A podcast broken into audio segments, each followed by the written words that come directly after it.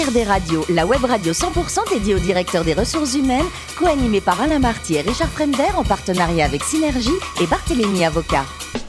Bonjour à tous, bienvenue à bord d'HRD Radio. Vous êtes 12 000 directeurs des ressources humaines et dirigeants d'entreprise abonnés à nos podcasts. Merci à toutes et tous d'être toujours plus nombreux à nous écouter chaque semaine. Vous le savez, vous pouvez réagir sur nos réseaux sociaux et notre compte Twitter HRD Radio-du-bas TV. À mes côtés aujourd'hui pour co-animer cette émission, Mehdi Kossanalagi, avocat associé chez Barthélemy Avocat et Lionel Prudhomme, directeur de l'IGS RH. Bonjour messieurs. Bonjour. Aujourd'hui, nous recevons Xavier Savigny, DRH de SOR. Bonjour Xavier. Bonjour. Vous êtes né à Issy-les-Moulineaux, c'est pas loin, à côté de Paris. Vous êtes ingénieur, vous avez fait l'ESSEC et c'est là, comme ça, que vous découvrez les RH hmm, C'est un coup de cœur, en fait. Un coup de cœur. Euh, je crois que beaucoup de personnes, euh, j'ai fait un bac C. Enfin, à l'époque, ça s'appelait un bac C. Maintenant, c'est un bac scientifique, c'est un petit peu changé. Euh, et puis, du coup, je fais des études d'ingénieur. Puis quand on est ingénieur, c'est bien, mais à un moment, euh, je voulais faire autre chose. Donc je suis rentré à l'ESSEC en me disant je vais faire du marketing industriel. Voilà, ça c'est bien, ingénieur et, et, marketeur en même temps. Et puis j'ai eu la chance de rencontrer un très grand professeur que beaucoup de DRH ont connu, qui s'appelle Jean-Marie Peretti, et à l'époque, d'ailleurs, on parlait du Peretti, c'était le livre de base, l'ouvrage Le Peretti. Et donc, euh, bah, j'ai eu un coup de cœur pour euh, la matière des ressources humaines. Et du coup, j'ai fait tous les cours de ressources humaines. J'ai oublié le marketing industriel. Puis, je suis rentré dans la filière RH. Le vrai coup de cœur. Vous entrez chez Otis. Vous devenez, après quelques années, DRH Monde aux États-Unis. Quelle différence il y a euh, en RH, justement, entre les États-Unis et la France? Ça doit être deux mondes différents? deux mondes totalement différents. Euh, moi, j'ai eu une éducation en ressources humaines qui était vraiment euh, l'éducation à l'américaine. Euh, dès le départ, avec des problématiques qui existaient en France, qui n'existaient plus du tout aux États-Unis. Le DRH était immédiatement à la table de direction, faisait partie du comité de direction. comme le disait un de mes patrons, en fait, il y a deux bras droits dans l'entreprise, le CFO, le CHRO. Donc ça, c'était extrêmement clair. La position du DRH était immédiatement en œuvre. Et je crois que c'est un débat qu'on a eu très longtemps en France qui n'existait plus aux États-Unis. C'est étonnant parce que justement, on dit que les RH euh, aux États-Unis, c'est un carton. Quoi. Vous êtes, euh, vous n'allez pas bien, euh, demain, vous n'êtes plus là. Ben, je crois que c'est un des points, c'est qu'effectivement, il y a une approche qui est complètement différente. Moi, je me souviens d'une anecdote très intéressante que m'a livré un, un, des DRH américains qui était un de mes collègues. Il me dit, mais en France, vous n'avez rien compris. Le problème, c'est pas de perdre son emploi. Le problème, c'est de pas en retrouver. Exactement. Et, donc, je pense que ça, ça inspire vraiment euh, la vision américaine du sujet.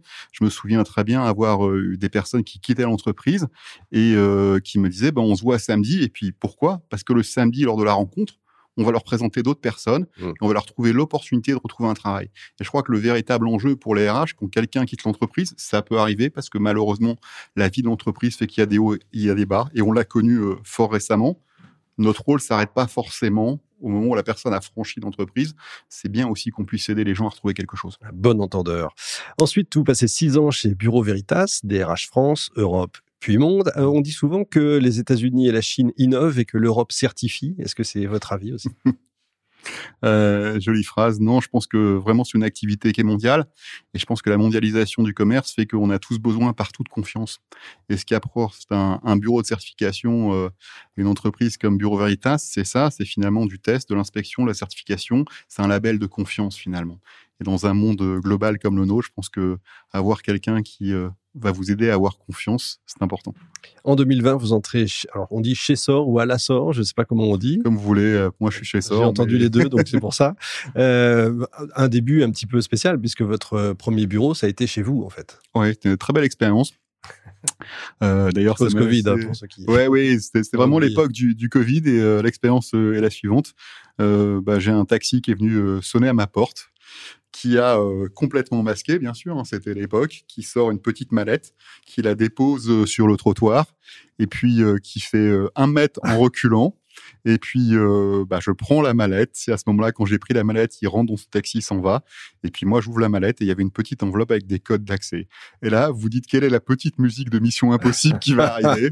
et la Mission Impossible, c'est que le lendemain matin, je me retrouve euh, face, euh, comme beaucoup, à un écran Teams avec une dizaine de personnes qui étaient pour la plupart membres du comité exécutif. Je savais pas qui ils étaient. J'avais rencontré aucun de mes collègues. Je savais absolument pas où se trouvait l'entreprise, ni même son siège social. Et c'était une entrée en matière intéressante pour un DRH. Effectivement. Allez, dites-nous un peu ce que c'est que SOR. Tout le monde ne connaît pas forcément. Ah bah, SOR, c'est euh, un acteur dans le domaine de l'eau, mmh. tout simplement. Euh, notre rôle chez SOR, c'est simplement de, de récupérer l'eau qui nous est confiée par les municipalités, derrière de la rendre potable, de la distribuer, de s'assurer que bah, tous les jours, à n'importe quel moment, quand vous ouvrez votre robinet, vous avez euh, cette eau courante qui arrive. Et puis ensuite, on la récupère, bien sûr. C'est que l'eau, c'est quand même un bien très précieux. On en a parlé fort récemment. On la récupère, on la retraite et on la remet dans la nature pour qu'elle poursuive le cycle de l'eau. Et on est à peu près 12 euh, 000 personnes dans le monde à faire ça et on sert 20 euh, millions de personnes. Combien de chiffre d'affaires? Oh, bah, d'ici la fin de l'année, c'est pas un secret. On va probablement euh, atteindre notre objectif qui est de faire 2 milliards dans le monde, dans 20 pays. Voilà. Pas mal. Mehdi en 2021, SOR a reçu le prix de l'innovation RH pour avoir supprimé les périodes d'essai. oui, j'allais vous en parler, bien évidemment. Alors, c'est innovant, disruptif, mais est-ce que c'est un succès? C'est un énorme succès. Euh, alors c'est un énorme succès d'abord pour les équipes. Il faut bien savoir que quand on a fait ça, on n'y croyait pas. Euh, c'était un peu une boutade. Hein. Euh, parce que pendant la période, il faut se rappeler, en 2020, c'est quand même une période qui a été extrêmement difficile pour les jeunes. Donc nous, on est une entreprise qui est présente sur tout le territoire parce qu'on est une entreprise de proximité, bien évidemment, et qu'à l'époque, on a fait un choix. Premièrement, de continuer de programmes d'alternance et puis euh, de continuer à recruter des jeunes. Donc, dans une période qui était assez difficile, on a maintenu notre programme de recrutement et on s'est aperçu dans certains endroits, bah, moi je le découvrais, hein, je venais d'arriver, qu'il y avait des jeunes qui avaient du mal à trouver un logement. Et derrière, parce que ben, vous savez, la principale question, c'est ah, est-ce que vous êtes en période d'essai? Parce qu'à la on fait souvent ce fameux certificat, monsieur un tel, madame un tel n'est plus en période d'essai. Et on s'est dit, bah, tiens, il faudrait qu'on voit comment euh, trouver une solution. Au début, on n'y croyait pas, parce qu'on dit, puisque personne ne l'a fait, c'est probablement parce que c'est impossible.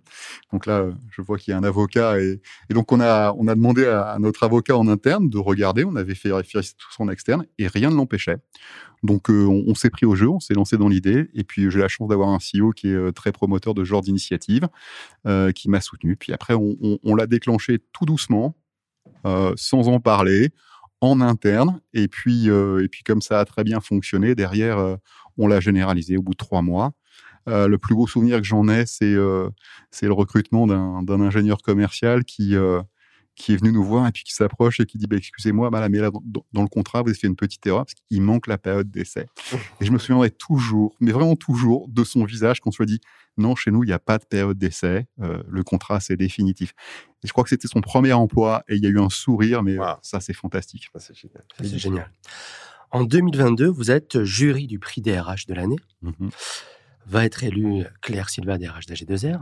C'est quoi les qualités du DRH 2022 vous avez trois heures. oui, oui, non. Je pense que le, jury l'a bien résumé. Je pense que c'est important d'incarner la fonction et c'est important d'avoir une position. Je pense que la RH dans l'entreprise se doit d'avoir une position et d'incarner. On est un, on a un rôle d'équilibre quelque part entre l'ensemble des acteurs qui composent l'entreprise et on est aussi à l'interface vis-à-vis des sociétés. On a à la fois les candidats, on a à la fois les gens en interne, on a à la fois les managers et donc, c'est important que cette voix soit entendue. Et voilà, c'est ce qu'on évoquait tout à l'heure. Je pense que la position du DRH, elle est clé. C'est le plus beau métier du monde pour moi. Lionel. En fait, euh, Xavier, dans, à, la SOR, donc, euh, ce, qui est, ce qui est important, c'est qu'on on voit qu'il y a beaucoup de, beaucoup de questionnements aujourd'hui euh, et qui fait partie d'une tendance sociétale sur, le, sur la réutilisation des, des eaux usées. Mmh. On sait que techniquement, on sait faire. Mmh. On, sait faire euh, réutiliser l'eau usée pour en faire une eau potable. Euh, Est-ce que vous voyez, vous, dans vos relations avec les municipalités, etc., des municipalités qui sont prêtes à, à sauter le pas ou à expérimenter, euh, ou en tout cas de réutiliser ces eaux usées plus qu'ils ne le faisaient jusqu'à présent? Euh, ouais, je crois que le, le rôle de SOR, bah d'abord, on est le seul acteur qui est vraiment euh, uniquement sur le domaine de l'eau. On s'est vraiment positionné dès le départ comme étant les experts de, l'eau. Et c'est pas pour rien quand on a lancé euh, notre raison d'être, on a lancé notre raison d'être sur la transition hydrique. On veut être vraiment un champion de la transition hydrique. Et, notre rôle, c'est pas de prendre parti, c'est au contraire de militer pour que tout le monde et tous les acteurs de l'eau soient ensemble et accordent à l'eau la vraie valeur qu'elle a. Pour être simple, hein, en France, on va dire que 20% de la consommation d'eau va être faite par les consommateurs, tels que vous et moi. On va en avoir à peu près 35% dans l'industrie, 45% chez les agriculteurs. On voit avec la situation que c'est euh, un bien, je veux dire, rare, de plus en plus rare. Je pense que c'est la conciliation qu'on doit avoir tous ensemble qui fait que ça va euh, progressivement euh, nous permettre de mieux gérer cette eau. Et dans ce cadre-là, aujourd'hui, une des réflexions, effectivement, c'est la réutilisation de l'eau. Et je pense qu'un certain nombre de modèles étrangers nous aident. Si je prends l'exemple de l'Espagne, ils sont aujourd'hui à 14 ou 15% de réutilisation. Je pense qu'en France, on doit être aux alentours de 1 à 2% Donc c'est très très faible. Il faut bien voir que l'Espagne a probablement connu euh, un manque d'eau avant la France. Mais on a des situations aujourd'hui qui ressemblent beaucoup à ce qu'a pu vivre l'Espagne auparavant. Euh, inspirons-nous de l'expérience des autres pays. Je pense que la réutilisation de l'eau fonctionne très bien. Sur 150 litres à peu près qu'on consomme par jour, il faut imaginer qu'il y en a 93% qui ne sert pas à la consommation d'eau, mais c'est juste euh, bah, finalement pour les sanitaires, pour la douche, euh, pour faire la vaisselle et ainsi de suite. Alors que l'eau aujourd'hui qu'on délivre en France, c'est le produit alimentaire le plus contrôlé. Euh, vous avez été marqué, euh, Xavier, par une super expérience, je crois, sur la côte euh, amalfitaine. très très très beau souvenir. Oui, c'est peut-être un des seuls moments où à un moment on se dit peut-être qu'on va arrêter le métier de DRH on va faire pêcheur. Ah ouais. il se trouve que lors d'une acquisition, j'ai eu la chance de d'aller faire cette acquisition sur la côte amalfitaine, une très belle entreprise. Et gentiment, le propriétaire nous a invités dans un, un petit restaurant, franchement qui payait pas de mine, sur le bord de la plage. Mmh. Et, et voilà, à, à 5 mètres ou 10 mètres, vous aviez l'eau, euh, la magnifique côte amalfitaine, euh, la couleur de l'eau qui se confondait avec le ciel et l'horizon, et du poisson frais qui venait d'être pêché avec quelqu'un qui l'avait ramené. Et là, vous passez une heure, deux heures, sympathique, et vous dites finalement, ça permet de prendre un peu de recul sur la vie. C'est la vraie vie, effectivement. Vous êtes passionné aussi de, de physique euh, quantique, je crois. Euh, Qu'est-ce que ça nous apporte au quotidien, la physique quantique euh, Allez, pour terminer sur un grand sujet. Bah, sur la physique quantique, je crois que tout le monde oublie que ça a apporté énormément de choses. Hein, tout ce qui est les révolutions, le laser, les GPS et ainsi de suite.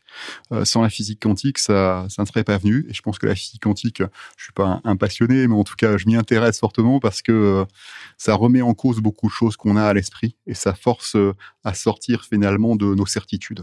Effectivement. Merci beaucoup, Xavier. Merci également à vous, Mehdi et Lionel. Fin de ce numéro d'HRD Radio. Retrouvez toute notre actualité sur nos comptes Twitter, LinkedIn et Facebook. On se donne rendez-vous jeudi prochain, 14h précise, pour une nouvelle émission. L'invité de la semaine de HRD Radio, une production B2B Radio.tv en partenariat avec Synergie et Barthélémy Avocat.